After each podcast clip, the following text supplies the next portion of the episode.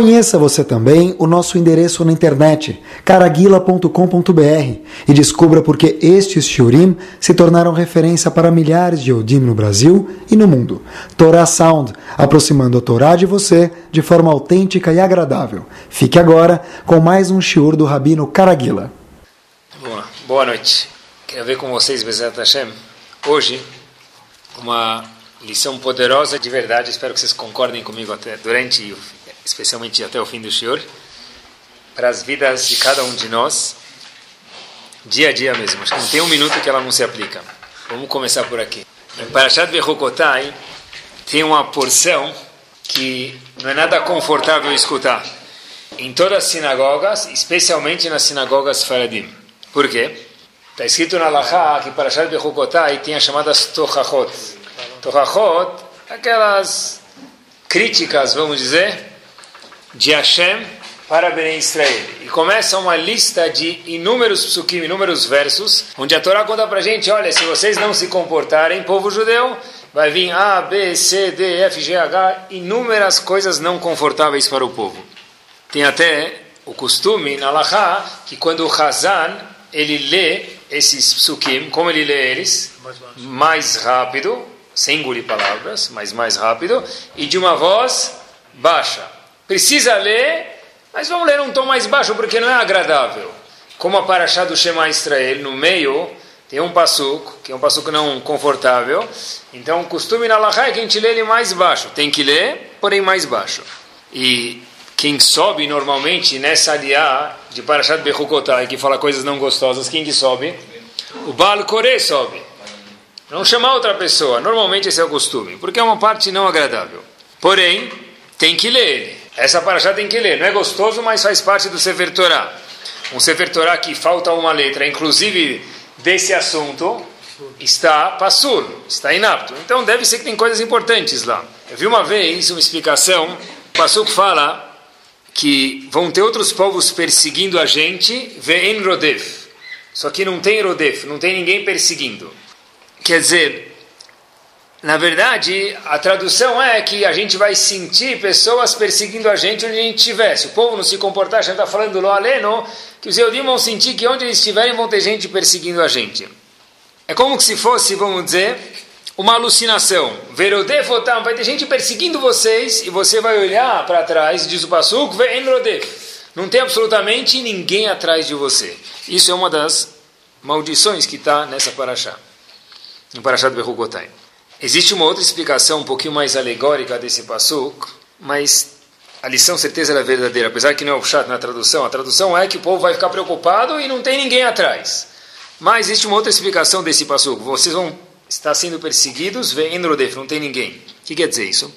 Contam que o pior, está escrito, a gente procurar o Tanakh inteiro, a pessoa que mais sofreu Torá, Nevim e Ktuvim, quem foi? Iov.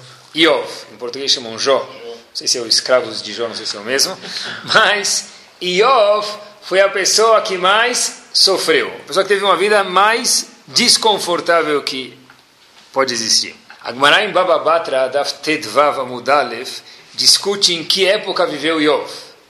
Uma opinião diz que ele viveu na época de Moshe Rabbeinu. Iov viveu na época de Moshe Rabbeinu. Veio uma segunda opinião e diz que Iov viveu na época dos Shoftim, dos juízes que Ben Israel teve. Vem uma terceira e penúltima opinião que diz que não. Iov viveu junto ao milagre de Purim. Mordecai, Haman, Esther. Então, uma falou Moshe Rabbeinu, outra falou na época de Shoftim, uma terceira na época de Purim. E vem uma quarta e última opinião que pergunta quando Iov viveu.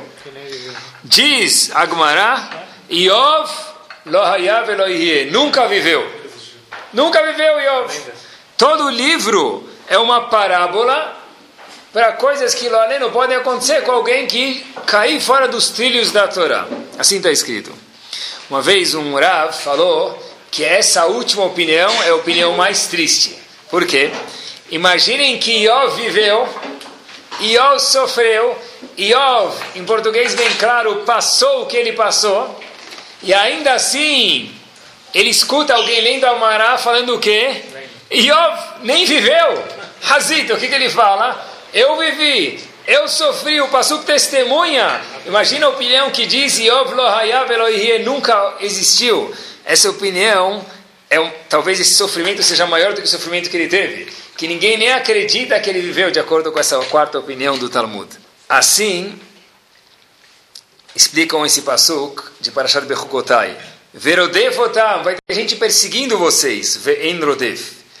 Mas na verdade não tem ninguém.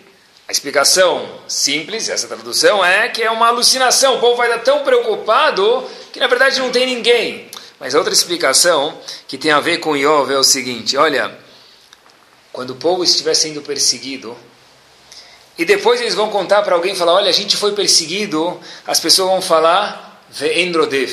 É mentira, isso nunca aconteceu. Veradafotam, a gente foi perseguido, diz o Pasuk, Ve'endrodev, a maior clalá que tem a maior maldição que tem é quando uma coisa acontece, a gente conta para alguém, essa pessoa fala, como assim?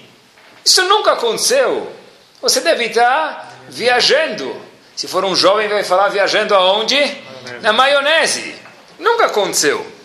Só para a gente poder um pouquinho entender quanto frustrante isso pode ser, quanto triste isso deve ser, uma história que existe hoje, se a gente pegar uma pessoa já de idade, obviamente, pela, pela quantidade matemática dos anos, mas alguém que passou pela Segunda Guerra Mundial, ele pode abrir, ler artigos, pode ler revistas, pode ler livros, pode ler pesquisas, falando que a Segunda Guerra Mundial, Lohaya, Veloihe, foi exatamente a mesma coisa que aconteceu com Iov.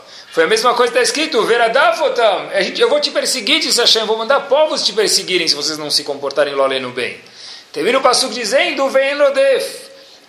Não vai ter ninguém te perseguindo, o que quer dizer? Essa explicação que você vai contar para alguém e falar, papo furado, isso nunca aconteceu, você deve estar... Tá, deve ter dormido pouco, vai dormir, vai descansar um pouco, amanhã você vai se restabelecer, você vai ver que isso tudo não passou de um sonho de novo, é igual uma pessoa que, imaginem só o sofrimento, fala: Olha, foi aqui que eu morava, foi aqui que tiraram meus pais de mim, foi aqui que eles entraram no trilho e foram parar em Auschwitz.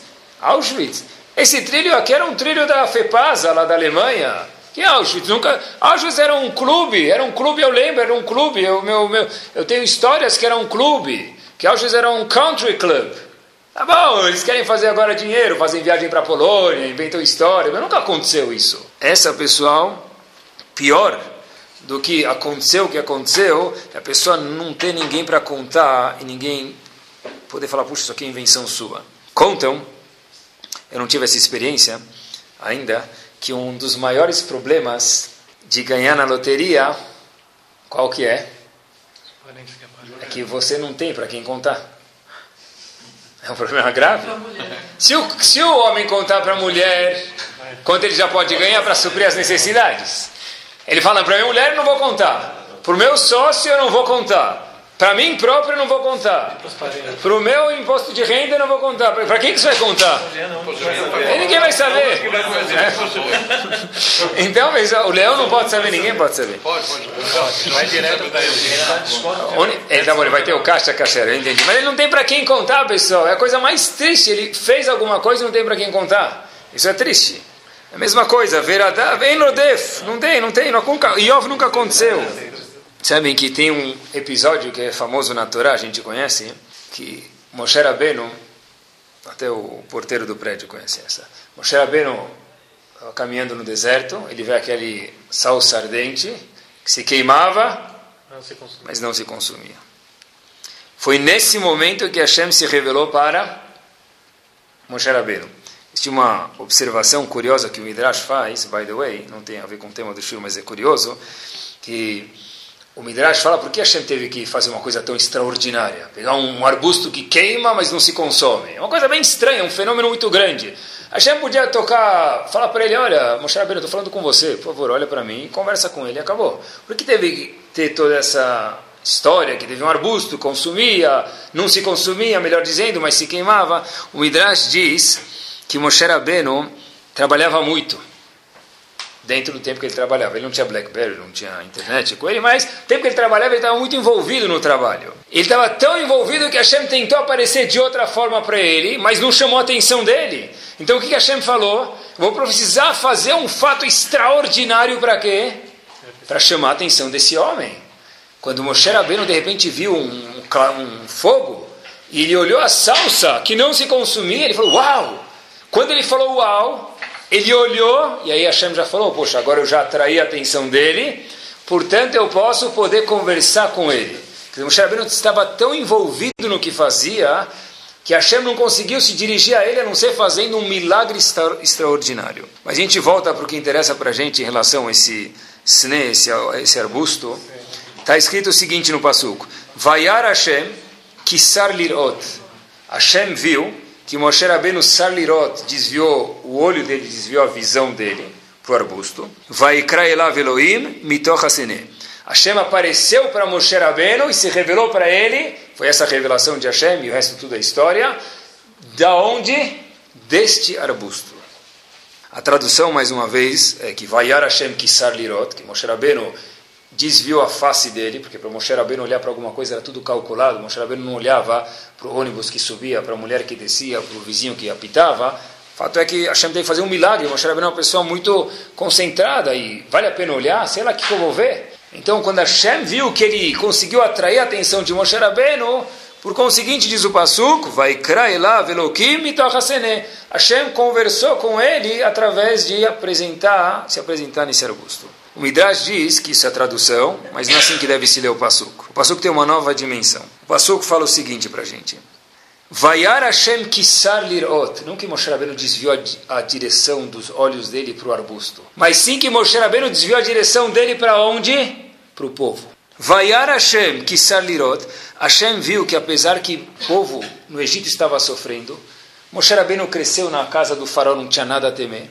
Depois ele teve um problema, ele fugiu. Ele já está mais de 50 anos longe do Egito.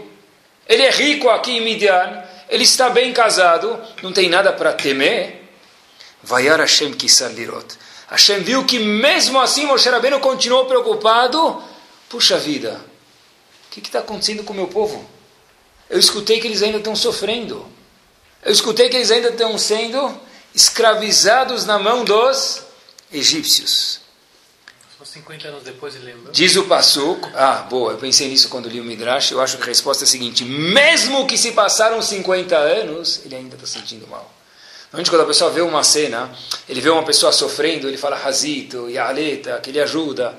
Depois de 2, 3, 4, 5, 10 anos, ele toma uma injeção de calmante e ele entra na, no ritmo dele, ele esquece de tudo. Moshe Rabbeinu, mesmo 50 anos depois, ainda estava preocupado com o povo. Então olha como Midrash leu o Pasuk, Vayar Hashem, Hashem viu que Sarlirot, que Moshe Rabbeinu continuava, continuava com a visão dele dirigida, as preocupações dele ao povo. Vaikra elav Elokim itochasne. E diz o Midrash, foi por isso que Moshe Rabbeinu falou, você que vai salvar o povo. Por quê? Porque Moshe Rabbeinu estava preocupado com quem? Com o povo, ligado ainda com o povo, apesar de longe, e uma situação tranquilex. É indiscutível que a pessoa está preocupada com os outros é algo importante, mas eu me questionei quando estava preparando o shiro alguns dias atrás, por que justo foi essa midá, essa virtude que fez Moshe Rabbeinu ser eleito?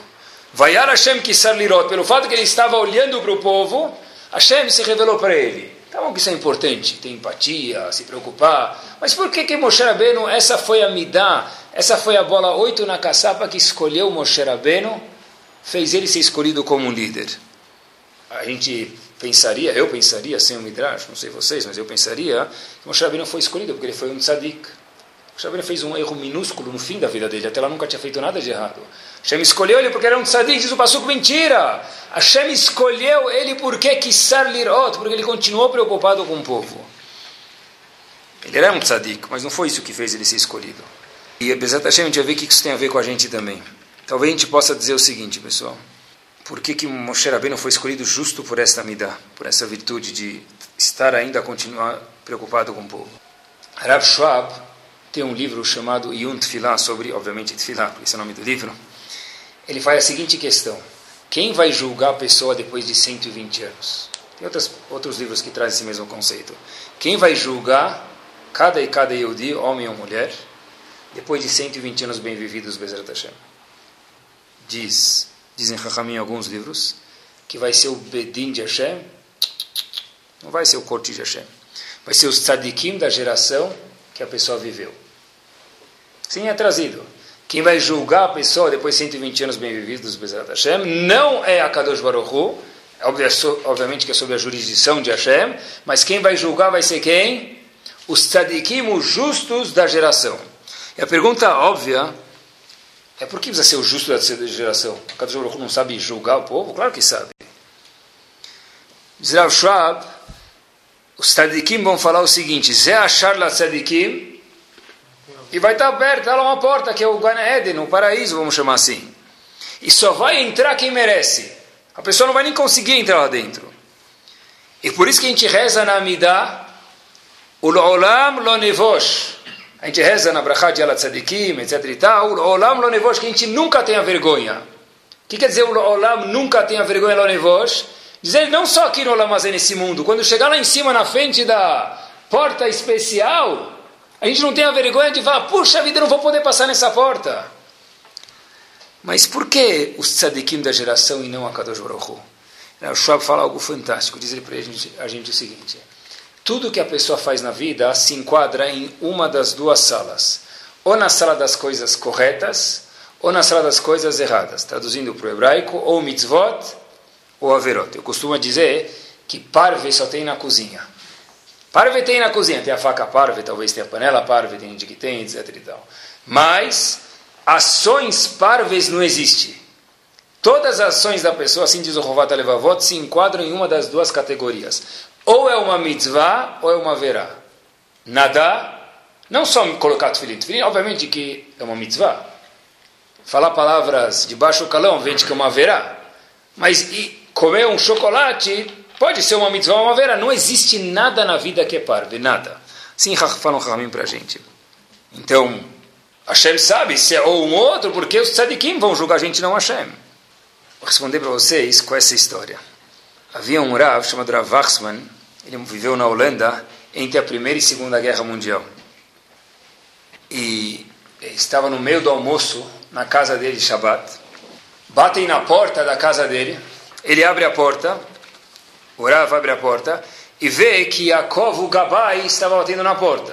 Não era costume o Gabai no meio da refeição de Shabbat e falar com o Rabino. Pelo menos aqueles minutos ele tinha de tranquilidade. Ele perguntou para o Gabai o que aconteceu. Diz o Gabai para o Rabino Rav, o senhor precisa fazer alguma coisa. O Rabino perguntou, o que aconteceu? Ele não falou Shubakir, porque ele era Ashkenazi, ele falou Shubakir em Yiddish. Ele falou para ele, olha, sabe aquele Shlomo?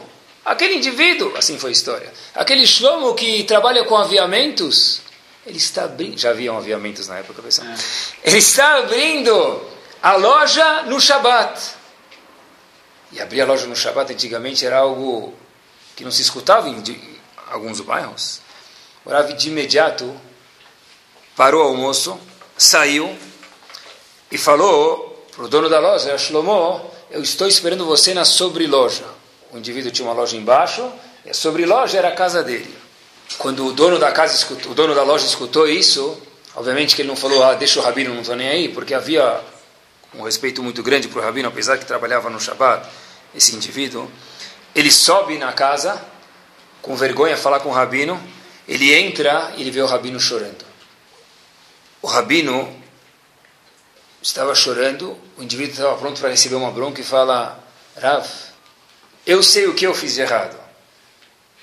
Mas eu quero saber por que o senhor está chorando.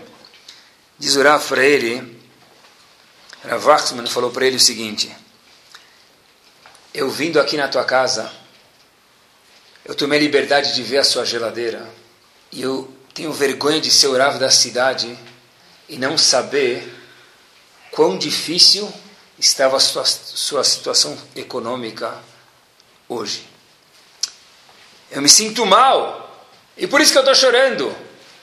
De não imaginar, de não estar ciente que você está com a geladeira vazia, apesar que não justifica, mas ainda assim você está numa situação que precisa trabalhar no Shabat. Tenho vergonha, porque em algum ponto eu falhei. E contam na história que parece que Shlomo ficou tão tocado com a sensibilidade do rabino que ele falou: puxa vida, ah, como pode ser que se eu fiz meu Rav chorar, eu vou trabalhar Shabbat, ele nunca mais abriu a loja no Shabbat? Até contam que Rav Israel Salant perguntaram para ele uma vez, por que para Minyan sempre precisa ter 10 pessoas? Mas para fazer a Hazara, precisa ter pelo menos seis pessoas que não rezaram. Se tem seis pessoas que não rezaram e quatro que rezaram, dá um total de 10, já é permitido fazer a Hazara da Amidah. Perguntaram para Rav Israel Salant, por que para Zimun isso não é verdade? Para Zimun precisa ter, para fazer um Zimun com o nome de Hashem antes do Birkat Amazon, não precisa ter seis pessoas que comeram pão, precisa ter quantas? Sete que comeram pão e três que comeram alguma outra coisa. Então perguntaram para Israel Salant, por que para Minyan dez serve, mas precisam ter seis que não rezaram já é suficiente, os outros quatro completam. Em relação a Birkat Amazon, fazer os imunos precisam ter sete que comeram pão e os outros três podem ter comido qualquer outra coisa. Rav Israel Salant, antes que o Rav se preocupe se alguém rezou ou não, ele tem que se preocupar se as pessoas da comunidade dele têm comida na mesa. Por isso que para lá precisa de sete pessoas e aqui seis já é suficiente. Foi por isso que esse Rav da Holanda chorou. E Rav Shimon Schwab, é por isso que vão ser os tzadikim da geração que vão julgar a pessoa e não Hashem. Por quê? Diz ele as seguintes palavras: Tzadikim shechayu bedoreno, as pessoas que viveram a nossa geração, e olhem que forte, emiodim alachayeno, eles sabem o que nós passamos, e que nós passamos dia a dia, os nossos testes. Velachen, portanto, yecholim ladun dinemet al matzav. Eles podem julgar a pessoa conforme o que? O que a pessoa viveu. O Rafa, eu me sinto muito, eu estou com vergonha que eu não sei que você estava numa situação econômica tão apertada. Em outras palavras, porque a minha obrigação como Rav é estar em touch com qual é sua situação, porque essa é a posição de um Rav. Por que, que quem vai julgar a gente vão ser os tzadikim? Uma resposta inovadora é porque eles vivem em nossa geração. Uma pessoa que vive na nossa geração, só ela sabe o teste que nós passamos, os desafios que a gente passa Hoje é um desafio diferente de 10 anos atrás, 20, um século, 2 e 3. Hashem não sabe isso? Óbvio que Hashem sabe tudo, mas Hashem não viveu o que a gente vive. Portanto, só um tzadik pode julgar a gente. Algo que nem Kaviachola Kadosh Baruchu pode julgar a gente. Ou seja, só quem passou pelo que a gente passa que pode entender o que a gente está sentindo. Para a pessoa ser coerente, ele precisa entender o outro. Kadosh Baruch falou, olha, puxa vida, se Moshe Rabbeinu entende o povo, ele pode ser o líder. Porque para ser um líder, um líder que não entende um povo não vale nada. Fato é que só os líderes podem julgar o povo mesmo na presença de Akadosh Baruch Por isso, Hashem falou, Vayar Hashem Kisar Lirot, quando Hashem viu não que Moshe Rabbeinu era tzadik, não que Moshe Rabbeinu colocava tefilin de Rashi Rabbeinu. Não que Moshe Rabbeinu não cometeu nenhum erro na vida, só um erro pequeno no fim da vida. Isso tudo é importante. Mas o chance de Moshe Rabbeinu, a cereja do bolo de Moshe Rabbeinu era o fato que Moshe Rabbeinu tinha uma midá específica. Que ele sabia o que cada pessoa pensava. Moshe Rabbeinu teve épocas na vida dele e falou, eu não consigo mais ver o povo sofrer. Eu não consigo mais carregar esse povo, ele está muito pesado para mim. Porque quando a pessoa sente o que o outro sente, começa a ficar pesado os ombros dele. Se uma pessoa é afastada, ele fala: Olha, não tem problema. Às vezes, quando a gente vê um Rav, a gente vê ele fala: Por que ele está tão cansado? Às vezes é uma virtude ver o Rav cansado, porque um Rav cansado mostra que ele se apega à comunidade, ele sabe carregar o peso da comunidade. Às vezes pode ser que uma pessoa que fica muito distante, por um lado ele é mais saudável, mas por outro lado está faltando o ponto de sentir o feeling que os outros têm, porque essa é uma obrigação de um Rav. Eu li uma história para a gente entender o que é um Rav de verdade, o que é sensibilidade. Rav Yaakov Kaminetsky, Rosh Vaditor Avadat, ele entrou num táxi com mais um Talmud Chacham muito grande. Em Nova York a história se passou. E a pessoa que estava com ele falou, encostou para o Rav Yaakov Kaminetsky e falou para ele, olha Rav, vamos pedir para o taxista baixar essa música. Eu não sei se era lambada, se era reggae, se era pagode, se era funk, eu não sei o que, que era. Ele falou, ah, um Rosh tão grande quando o senhor não cola ficar escutando esse tipo de música. A Viakov Kamenetsky falou, deixa ele escutar música. Por quê? Ser taxista aqui em Nova York e ficar no trânsito em Manhattan o dia inteiro é um trabalho tão monótono, Será que a gente tem permissão de pedir para ele desligar a música e cortar o barato dele? Isso é um tzadik de verdade. Isso é um Rav Kamenetsky. Isso é alguém que sente e fala, uau, desliga a música porque eu preciso que desligue. Eu preciso que desligue. Vayar Hashem Kisar Lirot, um líder, uma pessoa que ele é chefe sobre outros. Primeiro eu preciso sentir o que outro sente para depois tomar alguma atitude. Isso é. Eu não posso pedir para ele desligar a música, porque se um trabalho tão monótono que talvez alegra a pessoa é uma musiquinha, para ele não tem haverá nenhuma escutar música, como posso eu, pegando carona, apesar que pagando por algumas quadras, pedir para ele desligar a música? Pessoal, é sentir o outro, é entrar na, dentro do estômago do outro, o estômago do outro e ver o que ele está sentindo. Contam que, olha que, que é um líder de verdade mesmo. Tem um, eu escutei, a história se passou sobre um Rav estava numa classe dando estudos sobre Kilaim. Kilaim existe uma proibição da Torá de misturar duas espécies, dois grãos, por exemplo, fazer enxerto ou colocar duas sementes uma do lado da outra. Isso é uma proibição. O Rabino estava explicando as leis de Kilaim, de como o que não pode fazer e o que pode fazer, até que de repente um aluno chegou para o Rabino e falou a seguinte observação: Rav, quer dizer que a gente não pode comer salada? Por quê? Porque no bowl, na travessa da salada, Está misturado tomate, alface, pepino, and so on. Disse o Rav, ótimo meu aluno, justo da sua pergunta a gente pode concluir que o quê? Que a proibição de Kilaim só existe quando alguém está plantando algo na terra. Isso é um raham. Qual a intuição de uma pessoa? Mas é um tonto mesmo. Numa salada vai ter Kilaim? É ou assassinar um aluno, ou elogiar ele e fazer ele brilhar. É só entrar no, nas costas dele e falar: como ele vai se sentir se eu falar para ele, ó oh, meu amigo, é óbvio que não tem que ir lá numa salada, talvez vai ter um golfinho nadando dentro do prato de sopa. É a mesma probabilidade de ter que ir lá numa salada. Ou você falar: uau, que pergunta ótima! Justo da tua pergunta a gente conclui o quê? Que não existe que ir lá em algo que você não está plantando. Fantástico. Ou talvez uma vez o aluno me perguntou, Rav, pode comer uva no Shabat? Falei, mas por quê? Falou, olha, porque você está arrancando a uva do cabo dela. Obviamente que a resposta é porque pode, apesar que não pode arrancar nada do solo, mas a uva já está desconectada do solo. Falei, uau, boa pergunta! Deve ser que o problema é só quando você arranca a uva do solo no Shabat, que é uma das melachot do Shabat. Quer dizer, entrar dentro da pessoa do outro, entender como ele se sente e responder. Isso é uma arte. A pessoa chega bravo. Talvez essa pessoa seja um exemplo, dá para traduzir para milhões de exemplos, vamos pegar um. Um filho de algum de nós, ou para mim seria um aluno. Eu não quero ir mais para a escola. Eu não vou mais para a escola. Se não aconteceu, preparem-se que vai acontecer algum dia com o filho de vocês. O filho só gosta de ir na escola quando o filho fala adoro ir na escola, normalmente é porque ele é muito pequeno. Bom, quando ele vai crescendo, ele vai falar: ah, dá para não ir, hoje eu estou com dor de barriga, estou com o cabelo encravado. Um milhão de exemplos, um milhão de desculpas, né? Acho que eu estou com um pouco de dor na orelha, minha orelha acho que está com machucado, e milhões de exemplos. Aí, de repente, o menino chega e fala: nunca mais vou nessa escola.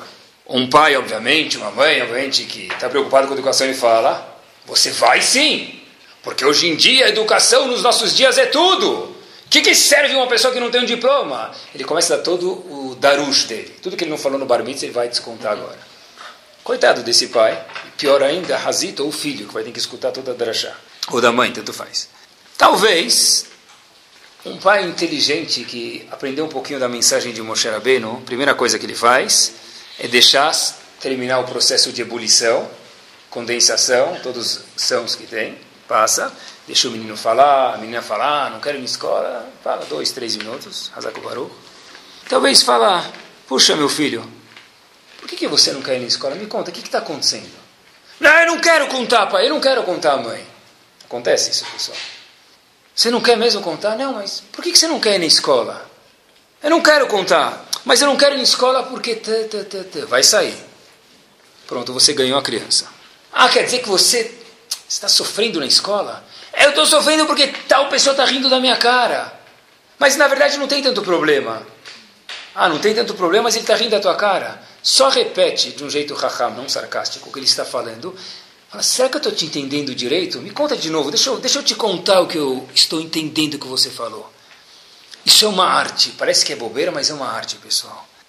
Muitas vezes a gente encontra, muitas vezes não sempre, existe uma idade chamada aborrecência.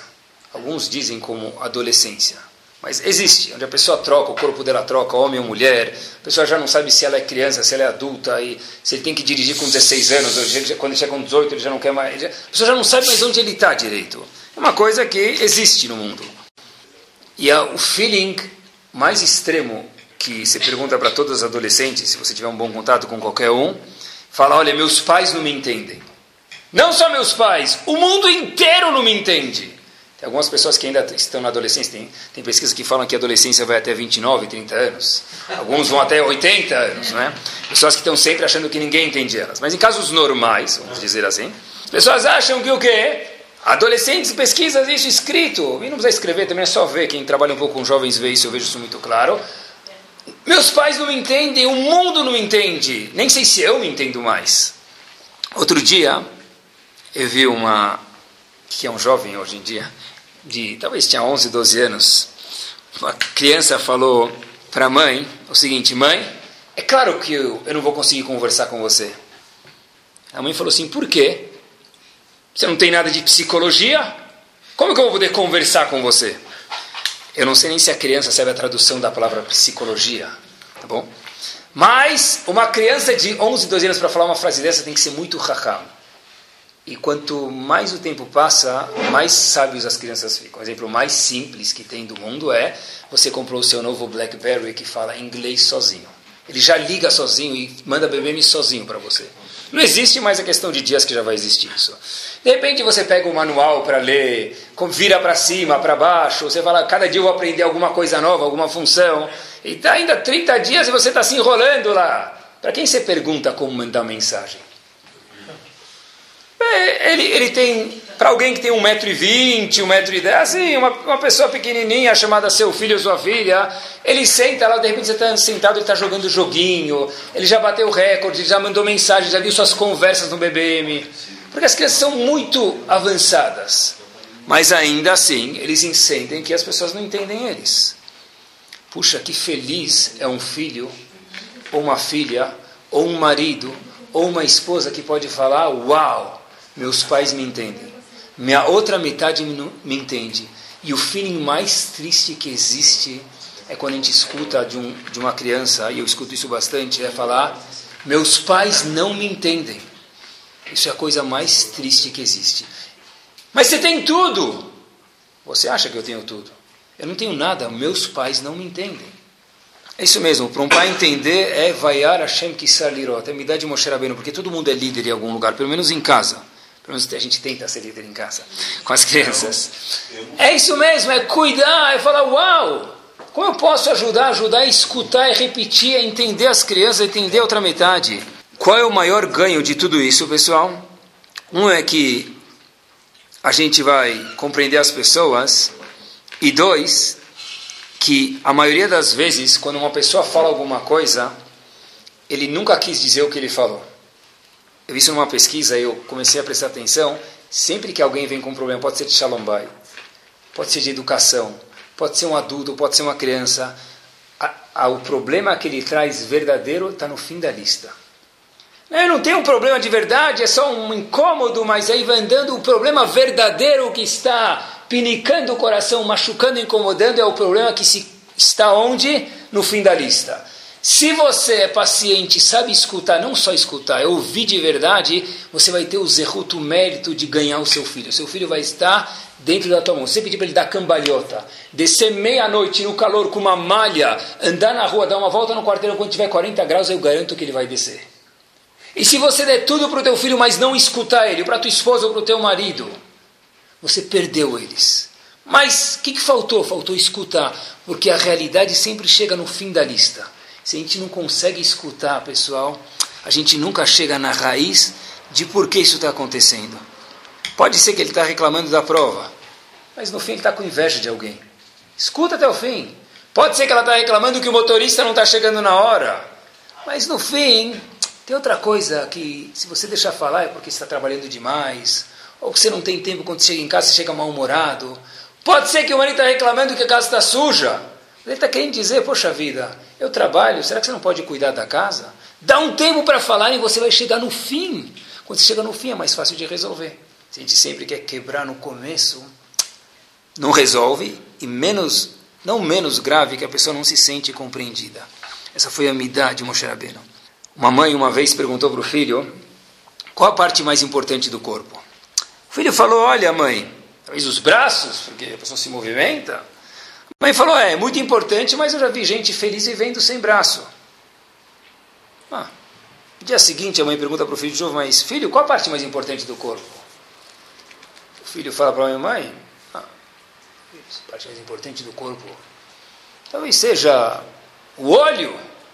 Fala, mãe, o olho é muito importante, que a visão é fenomenal, ver as coisas é uma delícia, mas tem gente que está vivo, infelizmente, mas vive do jeito que dá e aprendeu a lidar com isso com a, sem olhos.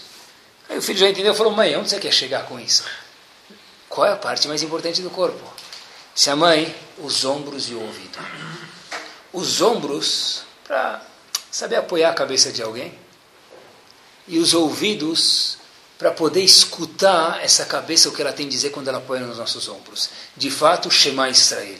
Saber Shema Lishmo é escutar. O Gaon de Vilna diz que a palavra Shema é escutar e entender. Em português, claro, ouvir e escutar, ou escutar e ouvir. Não só eu ouvi. A gente ouve a música no rádio, mas você não escuta. Escutar é estar envolvido, é parar, é fazer aquilo, é outra pessoa entender que você está ligado nela, ela está ligado em você. Uma vez eu fui numa concessionária e o cara fez isso para excellence. Eu voltei duas vezes com o mesmo problema, faz uns dois anos atrás.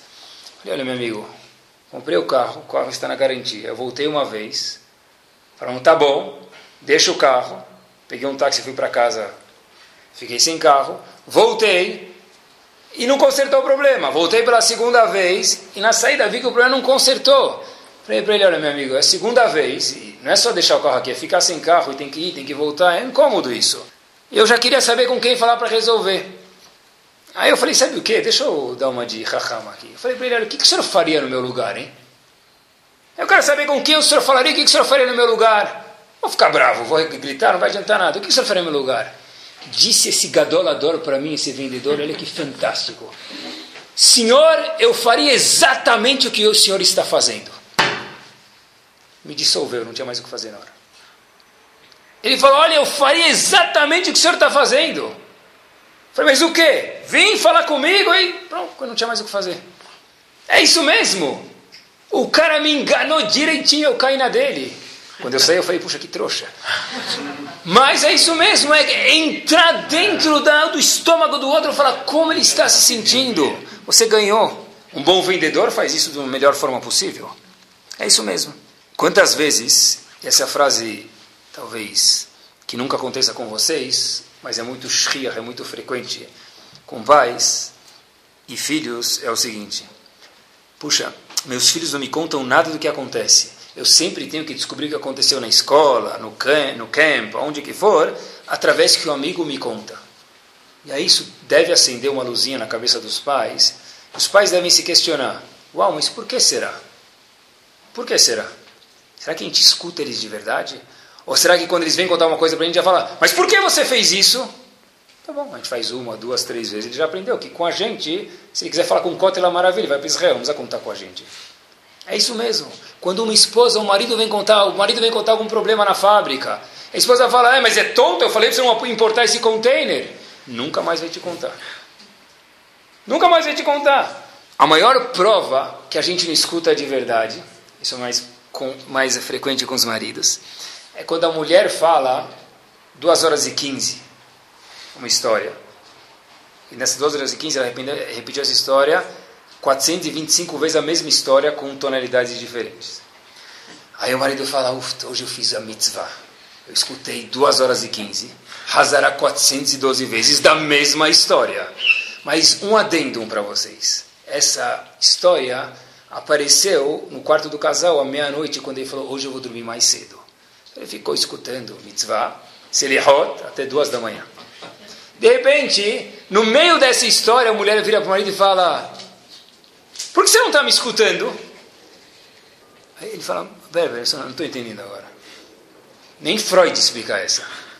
Eu fiquei da meia-noite às duas, nem Moshe Rabbeinu talvez não faria isso. E ela me pergunta por que você não está me escutando. Obviamente, porque se ela está te contando que ela está com pé, dor no pé, você se pergunta para ela no dia seguinte como está teu ombro, então a pessoa não escutou. Tá, mas se a pessoa escutou, o que, que faltou muitas vezes?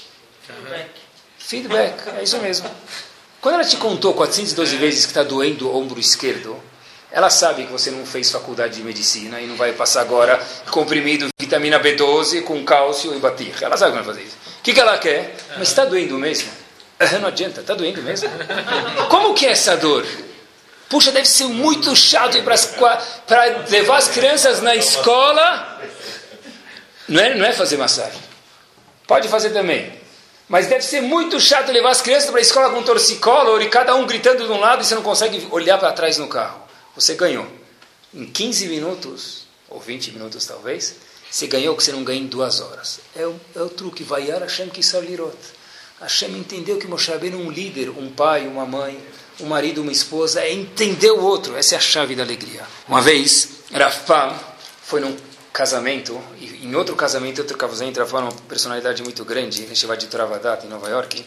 Ele já era muito de idade, e um aluno falou para ele, Raf, Mechilat Kvodcha, com todo respeito. Será que o senhor precisa em tantos casamentos? Se a gente for contar, nesse ano o senhor já foi em algumas dezenas de casamentos. Disse Rafam para ele, é de fato, talvez eu já passei do meu milésimo casamento que eu frequentei. Só que isso que é um Rafam. Para mim, esse talvez foi o milésimo casamento. Para o Hatani, para o Akalá, foi o primeiro e Bezrat Hashem o único. Isso é alguém que entende o outro. Para mim é o milésimo casamento, mas para ele é o único, Bezat Hashem. Eu preciso ir, mesmo que eu estou cansado. Eu vou fazer a diferença lá. O Pasuk em Parashat Vayetze fala algo assustador. Vayehav, o Pasuk fala para a gente, Vayar Hashem kisnua Leá. Hashem viu que Leá era, o que é senua? Odiada. Leá era odiada por quem? Pelo marido. Eu não estou entendendo, só uma pergunta para vocês. Na minha Torá está escrito Lot. Não pode testar uma pessoa. Eu vou tentar assumir junto com vocês, e acho que não é nada grave assumir isso, que Yaakov não transgredia todos os dias essa proibição. Como é que está escrito que Snuah viu, era, Leá era detestada, odiada. Odiada é pesado. Não era não querida, era odiada por Yaakov. Yaakov não tinha na Torá que não pode odiar uma outra pessoa? Certeza que tinha. A resposta está na própria Torá. Veiav gamet Rachel mileah. Yaakov gostava mais de Rachel do que Leá. Automaticamente, Yaakov adorava Leá, mas ele gostava mais de Rachel. Ele queria casar com Rachel, enrolaram ele para casar com Leá. Ele aceitou. Como ela se sentiu? Odiada. Certeza que Yaakov era um tzadik, mas Leá se sentiu, ah, puxa vida, eu sinto que ele não gosta tanto de mim. Automaticamente eu me sinto odiada. É entender o outro. Como ela vai se sentir se eu agir dessa forma? Como meu filho. Não, mas eu tenho uma razão. Mas ele sabe dessa razão? Se ele não sabe você agir ou ela agir dessa forma, pode causar um pouco de corrosão na relação pai e filho, marido e mulher, mãe e filho. Isso de verdade, pessoal, às vezes demora muito para consertar e dependendo do erro, pode acabar talvez não consertando. Contou que uma vez Einstein, terminando, estava andando na rua e um indivíduo falou para ele, Habibi, o senhor pode parar um pouquinho para mim fazer um retrato do senhor? A pessoa que pintava falou, olha, eu queria fazer um retrato do senhor. Einstein falou para ele, olha meu amigo, estou muito ocupado, eu não tenho tempo para isso. Aí esse pintor vira para Einstein e fala, puxa vida, mas essa é minha parnassá, esse é o meu sustento. Einstein falou, opa, aí já é outra história manda brasa. Sentou cinco minutos, o indivíduo foi lá e pintou ele. Quer dizer, peraí, se essa é sua parnassá, talvez eu vou até pousar para a foto com um sorriso. Como disse Rafpam, se esse é, para mim é o milésimo casamento, mas para você é o único, eu vou lá te alegrar, vou falar bem do teu casamento, não vou falar Lachonará depois que eu sair de lá. Certeza, disse Einstein, que eu posso sentar. E o ganho gigante, pessoal, frase final, quando a gente aprende a entender os outros, escutar os outros e dar um feedback eles sentirem que nós entendemos eles de verdade, é que todo atrito, qual é a coisa mais grave de um atrito? E aqui é um diamante para vocês levarem para casa e pensar um pouco. Qual é o grave de todo atrito que existe entre o professor e o aluno, entre a mulher e o marido, entre o irmão e a irmã, entre o pai e o filho, entre a mãe e o filho? Qual é o grave de todo atrito? Que nós temos um ringue de boxe e tem uma pessoa de cada lado, uma contra a outra. Isso é o mais grave de tudo. Automaticamente gera, como falaram, um desgaste e daí por diante. Se uma pessoa sabe escutar a outra, não precisa concordar. Nem sempre a gente vai concordar e não precisa concordar. Mas se eu sei escutar a outra, funciona exatamente assim. A outra pessoa se sente que eu estou aonde? Do mesmo lado do que ela, apesar que eu não concordo com ela, mas quando eu sei escutar uma outra metade, como a pessoa se sente? Uau! Não são dois inimigos, são dois, duas pessoas que têm opiniões diferentes. Puxa, vida fica tudo mais fácil de resolver.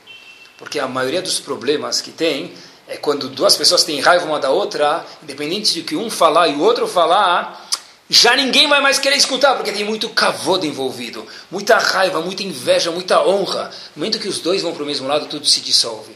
E para fazer o que chamam na psicologia de win-win, uma situação que os dois podem sair ganhando, talvez o melhor truque é saber escutar o outro. Quando a gente sabe escutar o outro, a gente entra na do outro, uau, eu não concordo com ele, ela não concorda comigo, mas ela me entendeu, eu me senti compreendido. Quando as pessoas vêm perguntar coisas para a gente, a maioria das vezes eles não querem saber a resposta. Eles só querem alguém que fala, puxa vida, ah, eu nem tenho a resposta, mas obrigado. Obrigado por quê? Obrigado que você me escutou. Mas eu nem te respondi. Ah, mas já me ajudou bastante. É o nosso hino, pessoal. Shema Israel, que Bezat Hashem a gente saiba não chamar, ouvir, mas sabe escutar Bezat Hashem as pessoas e ter uma relação super forte e gostosa que a gente adore passar com os nossos filhos, nossos filhos possam contar coisas para a gente, nossas esposas, nossos maridos, Bezat Hashem. E aí sim, o que o pastor fala para a gente, ter um bait que é Neeman, uma bait, uma casa que cada um pode confiar nos outros. Torá Sound, desde 2001, aproximando a Torá dos Yehudim e de você.